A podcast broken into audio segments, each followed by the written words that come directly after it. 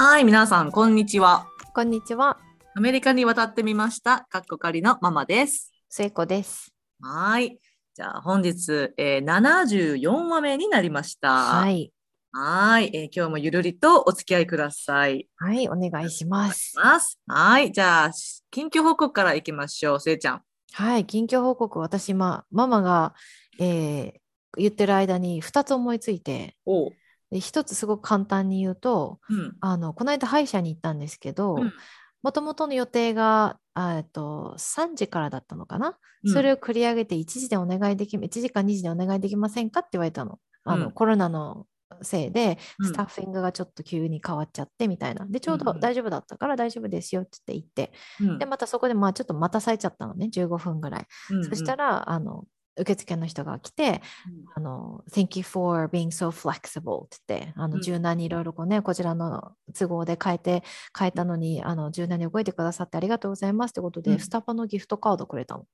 おお、めっちゃ優しくない？優しい。そう、めっちゃ優しい計らい。そうそう、もらったっていうのがまあ一つと、うん。もう一つはですね、これあの、もし、もし、あの、あの、オーバーザさんっていう、あうんの私が大好きなポッドキャストを聞いてる方がいらっしゃったらわかると思うんですけれども、うん。今、オーバーザさんのリスナーさんの中でみんなでヒヤシンスを育てて、みんなでインスタとかに載せて、みんなのヒヤシンスの成長具合をみんなで楽しみましょうっていうのがあの、へーあってて、平和。平和そう、すごくうん。平和でね、すごくうん。あのたの楽しいし、ほっこりするんだけど、うん。ヒヤシンスのことみんなヒヤスンスって呼んでるのね。おそうそう。で、ヒヤスンス、ハッシュタグヒヤスンスとかヒヤスンス最多でするとバーって出てくるんだけど、うん。で、それで私も、えー、ツイッターにほぼほぼ更新しない、ただ、オーバーザさんの時にちょろっとやるぐらいのツイッターがあって、で、それで、あの、まあ、進捗状況をやってて、で、うん咲いたからね、綺麗にピンクと紫が、だから見事に咲きましたって言って、うん。オーバーザさん、ヒヤスンス咲いたってハッシュタグやったらね、うん。なんと、オうんーバーザさんの、あの、堀井美香さんとジェーン・スーさんがあうんのパーソナリティでやったらやってらっしゃるんだけど、堀井美香さんが私のツイッターライクしてくださったんです。嬉しいじゃないですか。もちろんいろんな方のをね、ライクされてうんるんだろうけれども、そこに引っかかったっていうのがすごく嬉しくていや、、嬉しい、嬉しい。うん。うん、そう見たときに、私普段 F ワードとかさ、そういうスウェアワードあんま使わないんですけど、うん。あのおもうお風呂上がってベッドに入ってパッて見たときに、うんそれを見たから、うんホーリーってこの S ワードですね。ニックにうん、What the, ニック What the heck って言ってうんうん言わないから普段。うんが説明して、もうすごいちょっと興奮しましたっていう。はい。確かにね、こう自分があの憧れてフォローしてる人とかがうん、あの自分のコメントライクしてくれたりとかするとそすごいう嬉しいよね。めちゃくちゃ嬉しかった。ありますね。はい。はい。えー私の近況報告はその、他のポッドキャストうん。他のポッドキャスターさんつながりでうん。あの確か前前回のエピソードかな、その時にせいちゃんがあの、関西女子とドライブしようのお二人のポッドキャストを聞いてるっていう話をうん。してくれてて、でその中でねそのお二人が私たちのポッドキャストについても少し話してくださったっていうので、うんめちゃくちゃ嬉しかったです。はいありがとうございます。それで私もちょっと聞かせていただいたんですね。その,、うん。その回のエピソードを全部聞かせていただいて。うん。それでそれはなんか確かトピックが、うん。えっとま、妄想マイホームだったよね。うんうんうん。どんなマイホームをなんかお作りになりたいかってことを話してらっしゃって。うん。でなんか2人ともそのでっかい本棚。あーはいはいはい。壁一面の本棚が欲しくて。うん。でそれがなんかバーって開いたら最高みたいなうんうんうん。話なさってて、うん。で私はその壁一面の本棚が欲しいっておっしゃった時にうん心の中であそれバーって開いたら最高だろうなって思ったの。そしたらなんかお二人もそこはバーって開くやろみたいな感じのことをおっしゃったので開いたよみたいな。なんかそこでちょっとこうつながった感がなるほどね生ま。れたのが一個とえ開くってそのあれ？隠し扉みたいな感じそうそうそうそうちょっと開けてその奥にもっとこう自分が落ち着けるスペースとかあったらいいよみたいな話で。うんうんででその後に笑ったポイントがうん確かせいちゃんのメール紹介してくださってたじゃないですか。そうそう。うん。で、その時に、なんか聖子のお体ご自愛くださいっていう表現を、うん。あの、すごいなんか感動したって言ってくださってて、うん。で、確かそのコメントで、うん。なんか私、なんかそんなおじ、お体ご自愛くださいとか言われたことないわっておっしゃったんですよね。うん。うん。で、で、なんか私も心の中で、うん。え、ないの？って思って、それ そしたら、すごいいい間で、うん。そのパートナーの方が、うん。え、ないの？って、なんかこう、私の心に合わせるようにおっしゃったんですね。なるほどね。で、その時に私の中でちょっと笑いモーメントが来たっていう。ちょっとリンクしちゃったのね。はい、そうですね。うん、そのね、でご自愛くださいは、オーバーザさんの合言葉なの、結構。ああ、そうなんオーだ。バーザさんのポッドキャストの中でリスナーさんが、あるリスナーさんが使い出して、そこからみんな使うようになって、だから締めは大体みんなリスナーさん、あのメールを送った時の締めは大体みんな、あのお体ご自愛くださいって、だからもうご自愛村って呼んだよ。えあ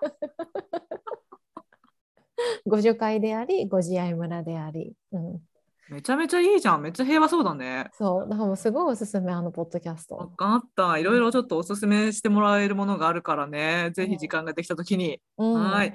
はい。えー、じゃあですね。うん。今日は本編何話すよって話で。うん。はい。えー、皆さん2月ですね。うん。で、2月で、まあ、バレンタインが来るということで、はい。なんかこう、ちょっとなんか恋愛系のこと言いたいねなんて話してまして。うん。うんで、フォーカスを、うん。えーこれに決めました。うん。えーアメリカではうん。一体どういう人が魅力的だと考えられるのか。うん。でやっぱりこれって文化によって違うと思うんですよね。うん。うん、でだからちょっとここ掘り下げてみたら面白いんじゃないってことでね。そうだね。じゃあせいちゃんどう思いますか？アメリカではどういう人がモテてるっていうか、まあ、どういう人が魅力的に思われているでしょうか？そうね。あの、まずこのトピックに入る前に一つあの言いたい点は、えー去年の私たちのバレンタインデーのポッドキャストからはだいぶ成長した内容になるんではないかと、あの、とても心喜ばしく思っております。はい、あの大変あのよろしいあのイントロダクションだと思います。はい、でですね、えー、とどういう人が魅力的か。あの日本日本に比べてアメリカの方が私た私と多分ママの見解というか今までの経験で言うと見た目への比重が日本に比べて少ないからはい。あの見た目でこううん。スラッとしてるから魅力的とか、うん。なんだろうな。うーん。目が大きいから魅力的とか、うん、そういうのは、まあ、ほぼほぼ聞いたことがないうん。し経験したこともないし見たこともなくって、うん、結構なんかこのどっちかっていうとやっぱり内面、そうですね。うん、をすごく見てるうん。感じかな。うん、うん。なん、かお化粧とかもうん、こっちの人ってそんな気にしないですよね。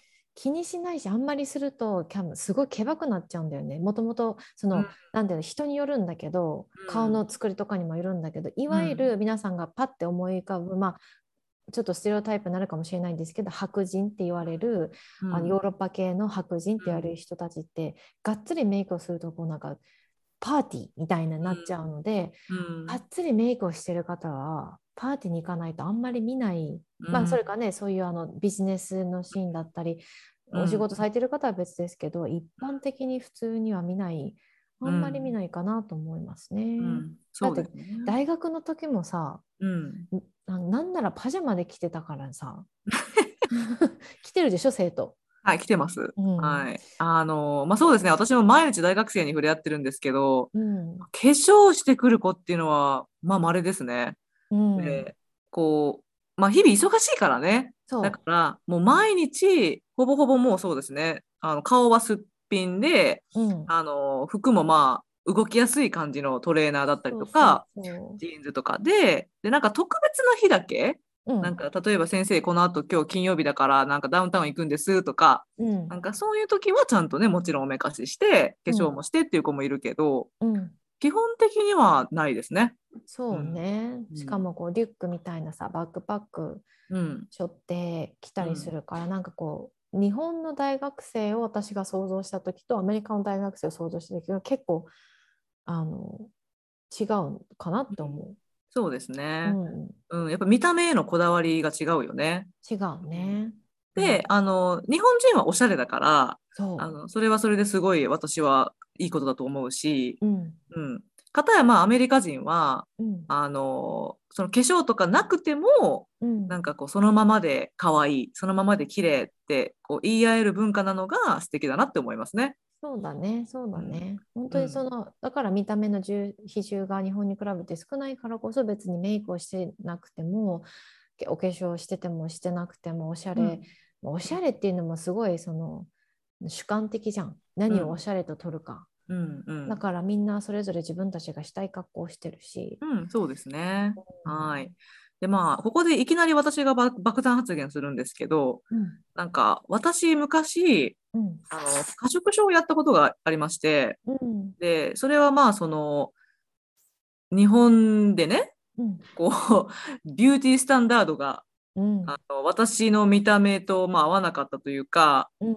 こう、まあ、自分でそう思えなかったっていうところが一番の問題ですよね。うんうんだからもしかしたら人が見たらそんなことないよって言ってくれてたのかもしれないけどうん自分が可愛くないとか自分の体はなんか醜いものだとか思い始めちゃったらうんなんか起き上がってこれなかったんですよそこから。うんででその当時はまだ雑誌とかテレビとか全部いわゆる綺麗って言われる人はみんなモデルさんみたいなさうん。なんか今みたいにそのボディポジティブの代表みたいな人とかいなかったしうん。だから私は可愛くないんだって思いすぎてうん。だから過度なダイエットに走ってうん。過食症をやったことがあるんですよ。うん。であのでアメリカに来てそれが治った私は。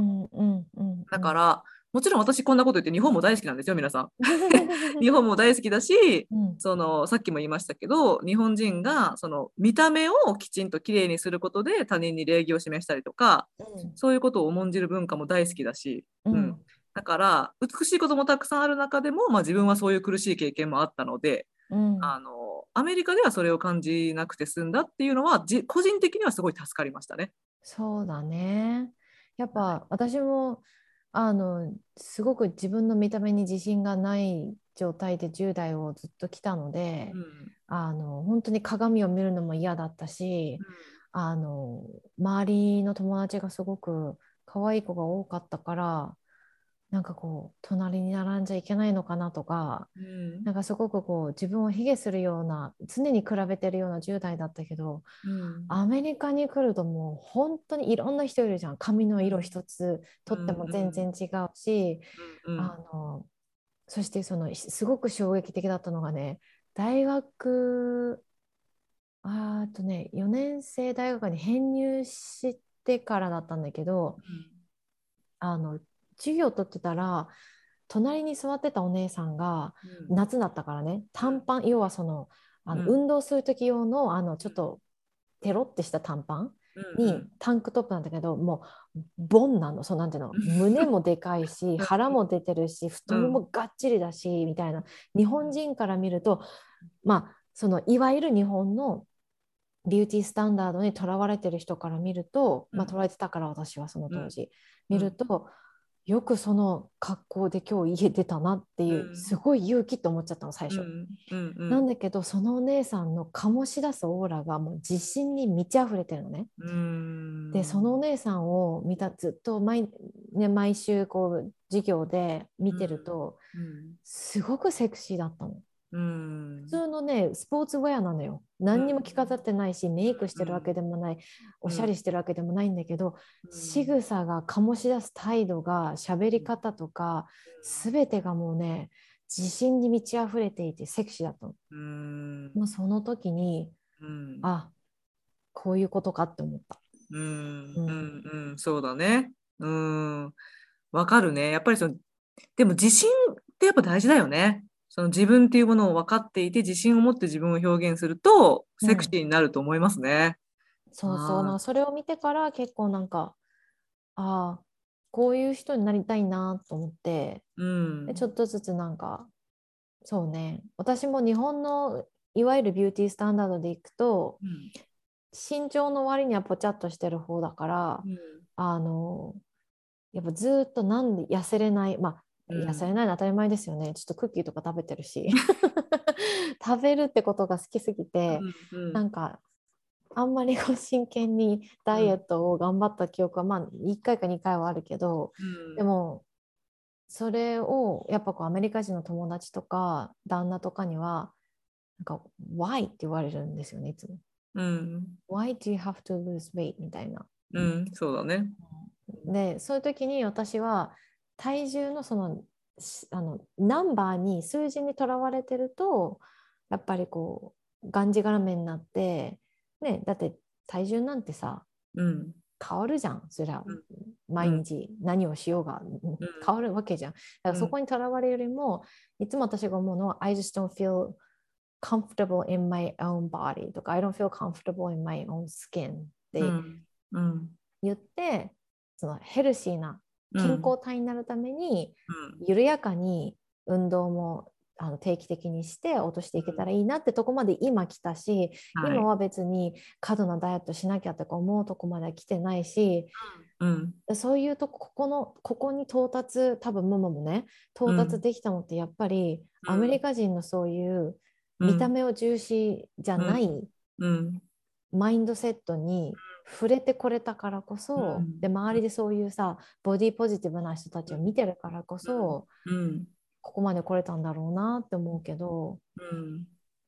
はい難。しいね、時間かかったしねお互い。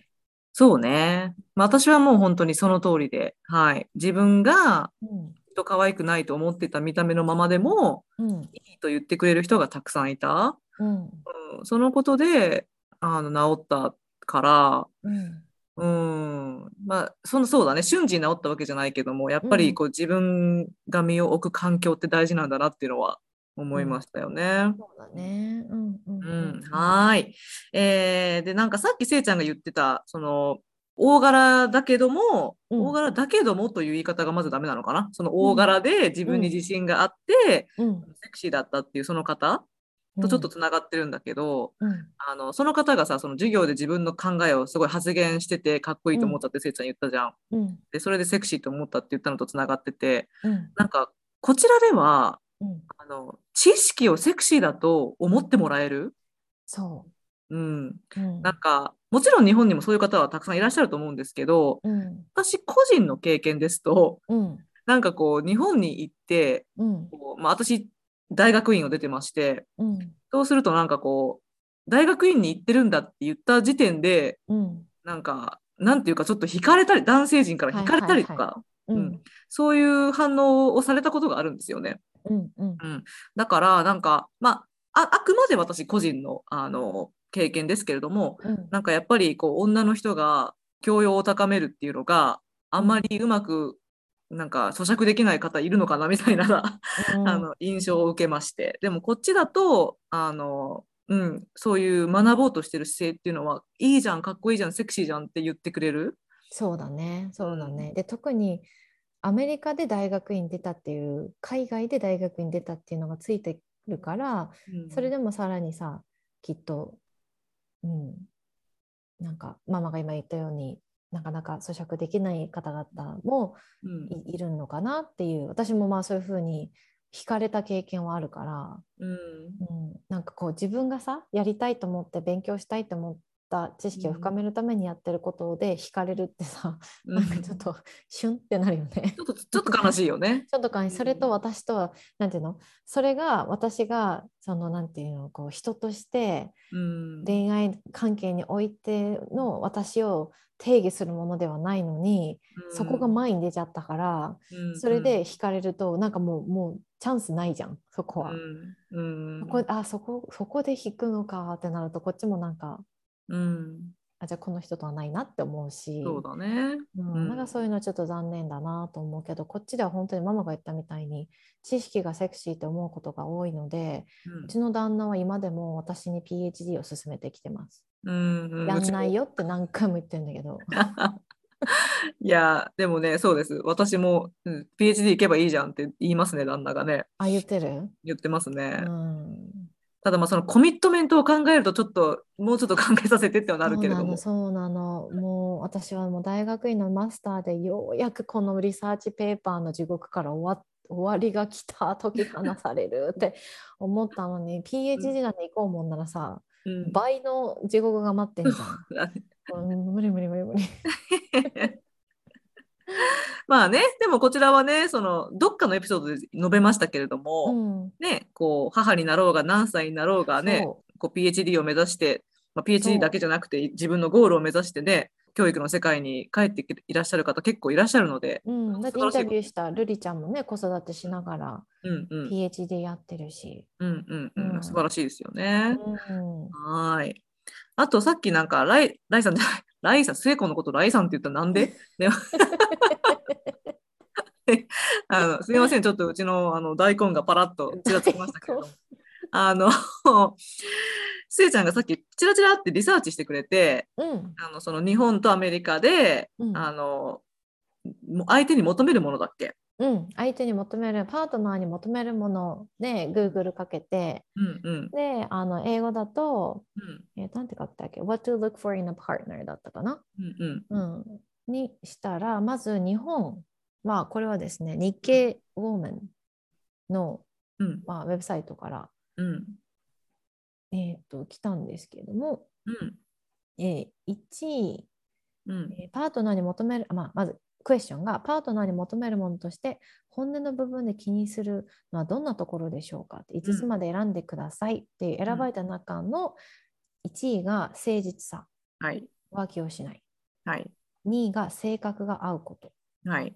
3位常識や教養。うんうんそれから honesty とかそういうものと、次が personality fit で3位が education うん。とかそんな感じだよね。うん。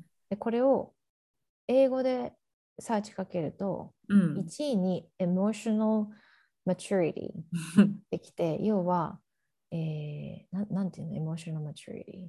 まあ感感情的に大人かどうか。安定してる、うん、ってことじゃない？そうだね、ある程度安定してるかどうか。2位が openness。これは、えー、まあ、オープン。うん、オープンです。まあこうやってオープンでいろいろこう話せるとかうん。正直とかそんな感じかな。そうそう。で、正直がね、3位に来てるの。う。うん。honesty が来てるので、うん。なんかこの1位だけ見ると、やっぱ誠実さが日本。で、アメリカは emotional maturity っていうと、ちょっと違う。うんちょっと違うかなって、うんうんうんううん。ん、思いました、面白いですね面白いし、このエモーショナルマチュリティは、あの、本当にこっちの人が多分結婚相手を探すときに一番見るとこだと思うんうう。ん。そうですね。あのそう感情面で落ち着きがあって安定してて大人かどうか。うんうんうんううんんうん、そうですね。なんかその中に含まれるのが自立心かなってあの、思いますね。こっちの人自立心すごい大事にするので、うんだからあの誰であろうがうんこう相手に頼りすぎずにしっかりしてるかっていうのは見られてる気がしますね。そうだね。うんうんうんうんうん。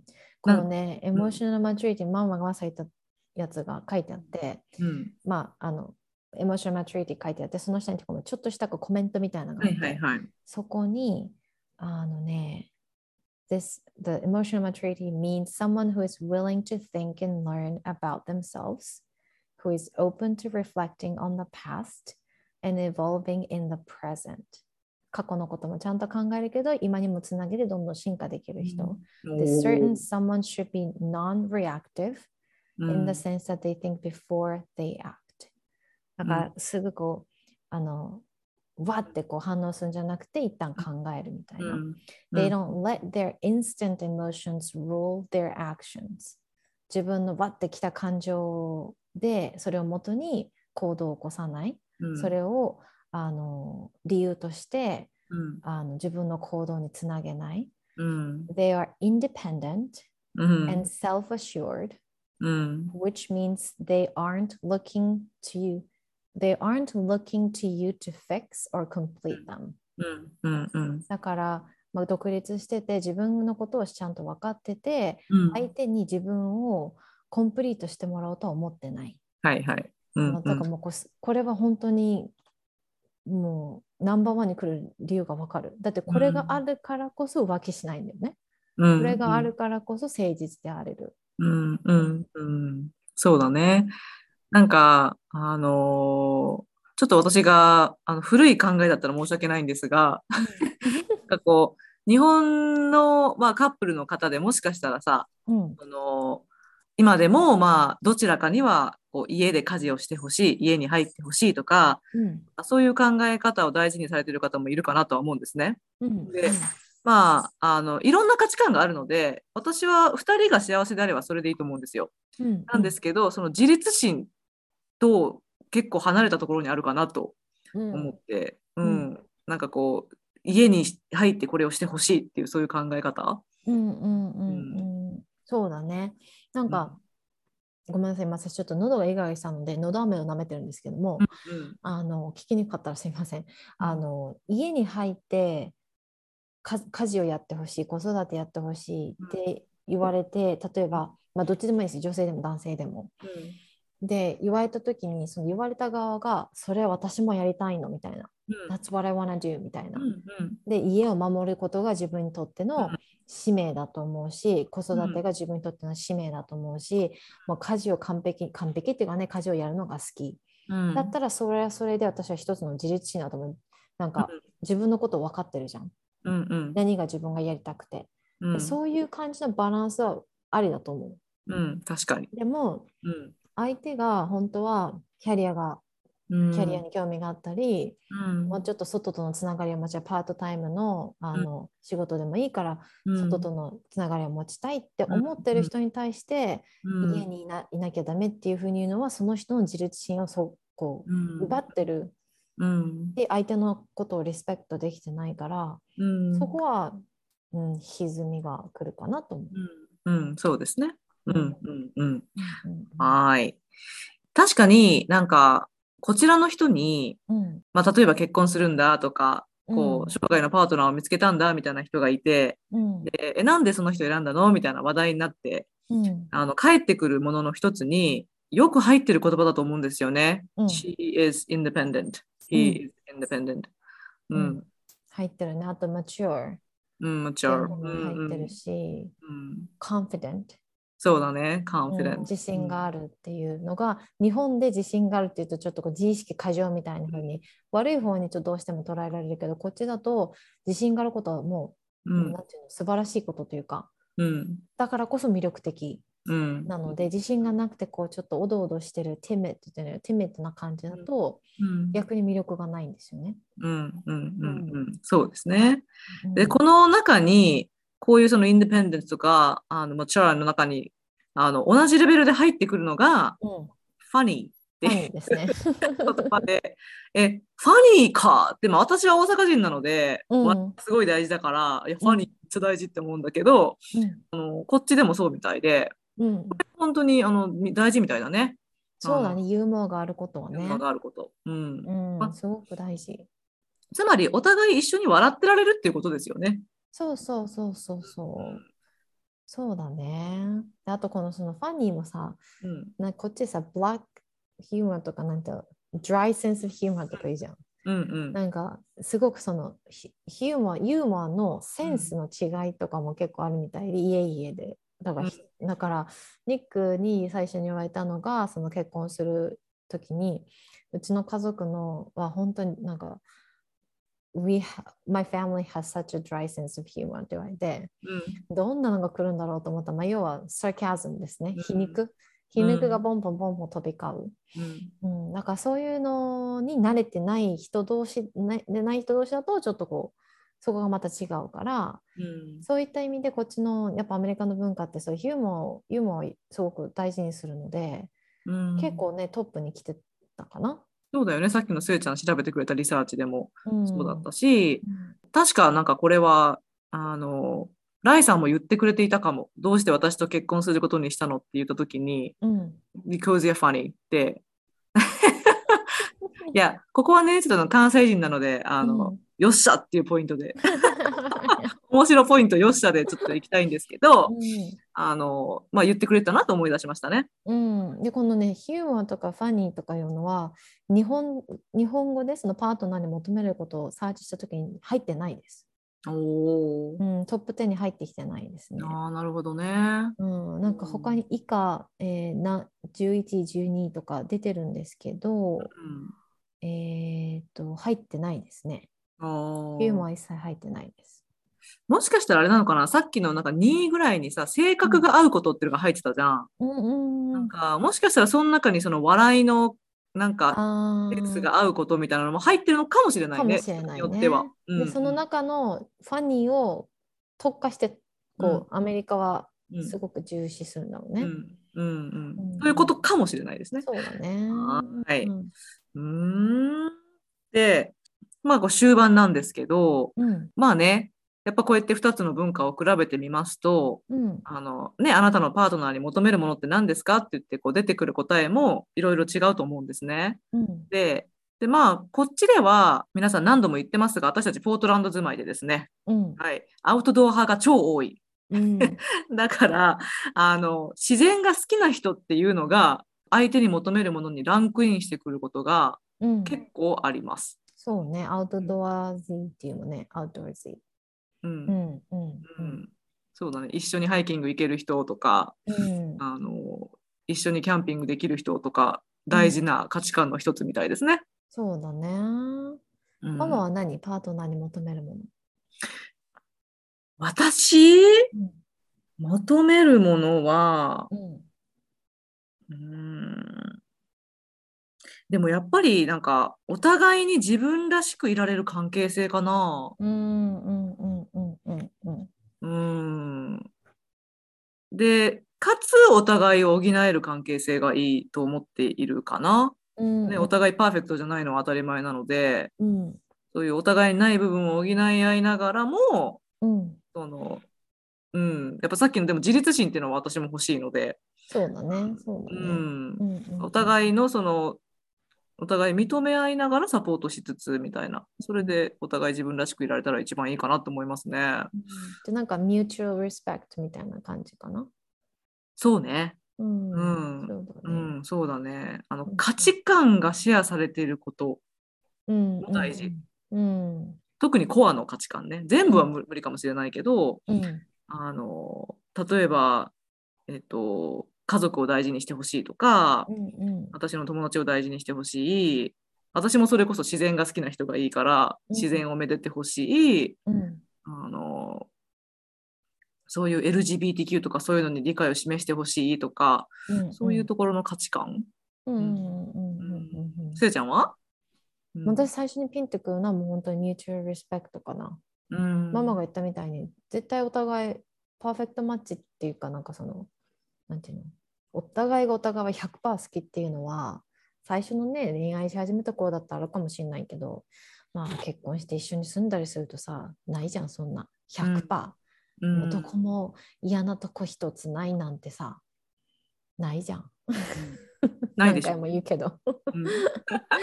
だからやっぱりその根底にあるのはミューチュアルリスペクトで相私も完璧じゃない。相手も完璧じゃないけどお互いの得意なところ苦手なところはちゃんとリスペクトして補っていく、うん。うん、っていうのがすごく大事かなと価値観で言うと私は嫌なものの価値観が似てるとこ方がいいのね。おーだから例えばそうだな。うーん。えーっとねなんだろう。これは嫌だっていうちょっとエクストリームかもしれないけど言うとアメリカのオレゴン州、まあ、他にもいろんな州で合法化されてますけどマリファナ？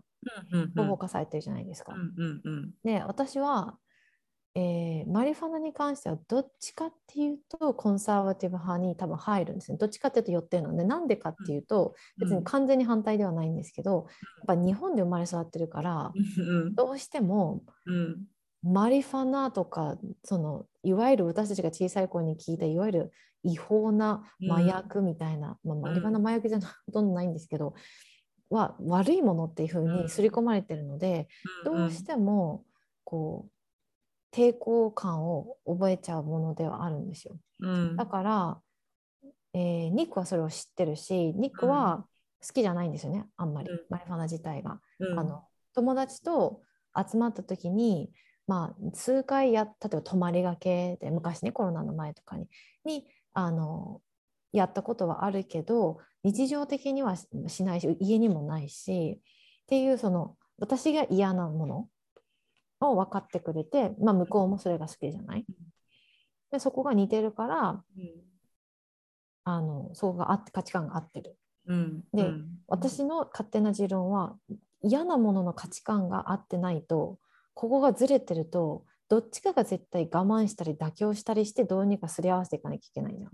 うん。そのストレスの方が好きなものの価値観がずれてるよりも大きいと思うのね。好きなものの価値観がずれてたらあそれも好きなんだって、あそっちも好きなんだとか言ってうん。お互い学べるじゃん。楽しいものであるものだから、うん。うん。嫌いなものがずれてると結構きついかなっていうのが前の彼との恋愛で嫌いなものの価値観が蓋開けてみて私後で考えたらうん。まあ見事に違ったんだよね、うんずっと気づかずに4年半も付き合っちゃったけど、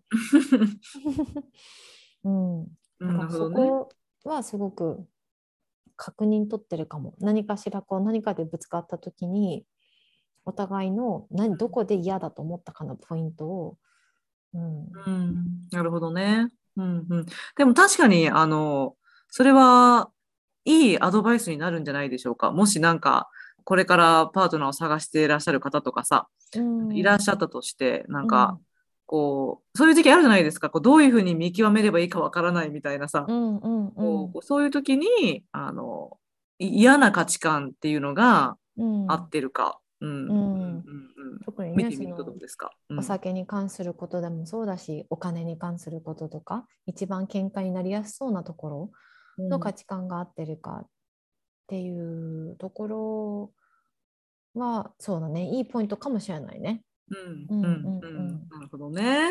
うんはい、うんえーということで皆さん、うんはい、今日はバレンタイン関係の恋愛トークしようぜってことで私たちがこっちで生活しててアメリカではどういう人が魅力的って思われるかなって思った部分をちょっと紹介してみました。はい。はい。